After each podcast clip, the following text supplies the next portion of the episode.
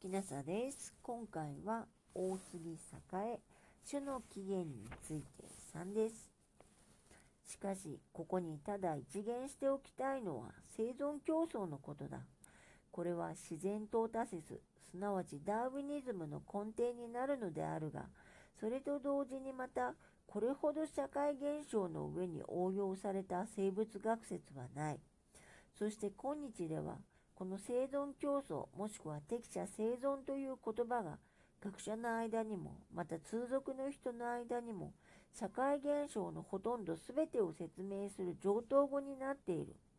しかもこの言葉は常に誤用されかつ悪用されて現代社会の欠陥を永遠に続けていくことを承認する標拠になっている。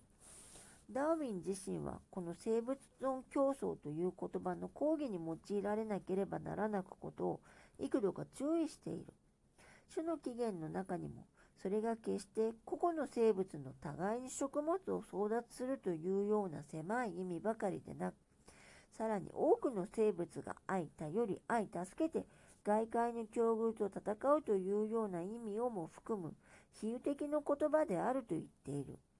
そしてなお人間の由来の中にはこの言葉の本来の意味を具体的に説いていかに多くの動物の仲間の間に食べ物に対する争奪が後を絶っているかいかに仲間同士の闘争に代わって共同が行われているかまたその結果としていかに知力と道徳との発展をきたしているか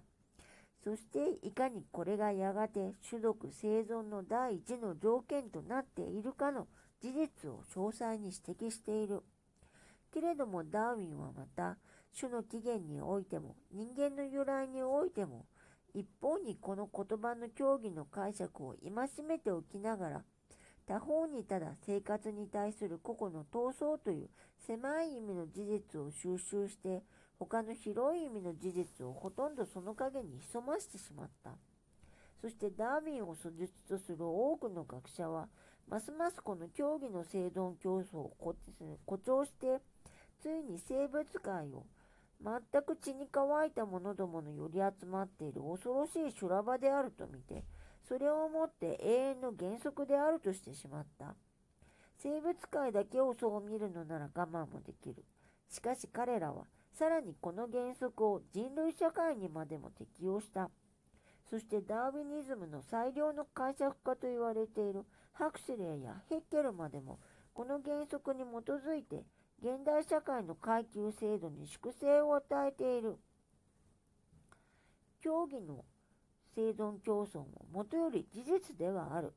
しかしこの種の生存競争はそれ自身がまた拡張しもしくは進化してあるいは共同の形式をとり、あるいはまたその競争の対象を変えていることもまた事実である。そしてかのあまりにエキスクルージブな生存競争説に対抗して生物界及び人類界の相互扶助説を確立したのは実にモダンアナキズムのタイトピョートル・クロポトキンであった。クロポトキンはほとんど10年に近い歳月を費やしてこの講義の生存競争の事実を収集しいわゆるダーニュイニズムの大なる欠陥を埋めるとともにこれをもって真に莫大なる愛のその麗しき理想の根底を築き上げた。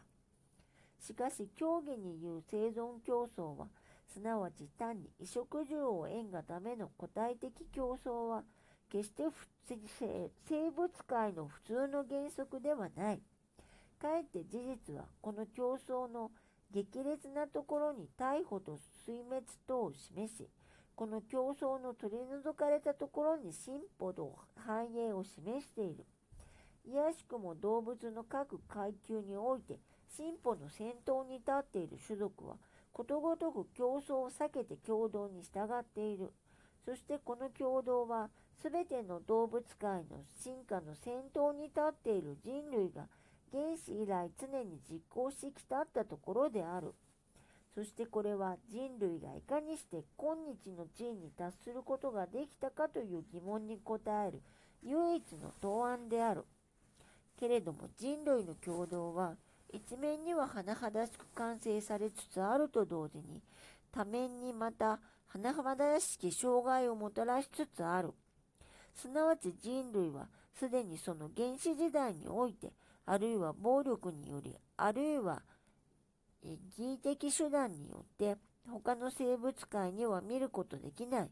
同類が同類を利用することを知った。利用者は同類の協力がもたらすほとんどあらゆる利益を集団した。その結果は貧富の軽絶である。階級の剥離である。利用者と利用者との間の大なる利益の奪い合いが起こる。非利用者と非利用者との間の小なる利益の奪い合いが起こる。また利用者と非利用者との間の大小の利益の奪い合いが起こる。そしてこれらの事実が、かの多くの生物学者や経済学者や社会学者などによって人類社会の生存競争として見られ、またその永遠の原則として粛清されたのだ。永遠の原則ではない。ただこの同類の利用、同類の略奪に伴う一時的現象である。人類はもはやこの同類の利用から生ずる定理と損害と資産とに耐え得られなくなった。今や人類は断じてこの同類の略奪を絶命するの必要に迫られてきた。人類はまずその生活の基礎たる経済界において全くこの同類の利用を絶滅して真に自由合意よりなる補助相互補助もしくは共同の大義につかなければならぬ経済界におけるこの共同は他の社会的生活における主樹なる自由合意的共同の完成を促すと同時にまた個人的生活におけるあらゆる肉体的知識的及び道徳的方面の一種の競争を助長する。そしてこの競争は各個人の間の特質の分岐、種の起源第4章3章をますます顕著にして我々の種、すなわち人類をして、そこに真の意味の個人主義を可能にする新社会を形成せしめる。大杉栄種の起源について3でした。もしあなたが聞いていらっしゃるのが夜でしたらよく眠れますようにおやすみなさい。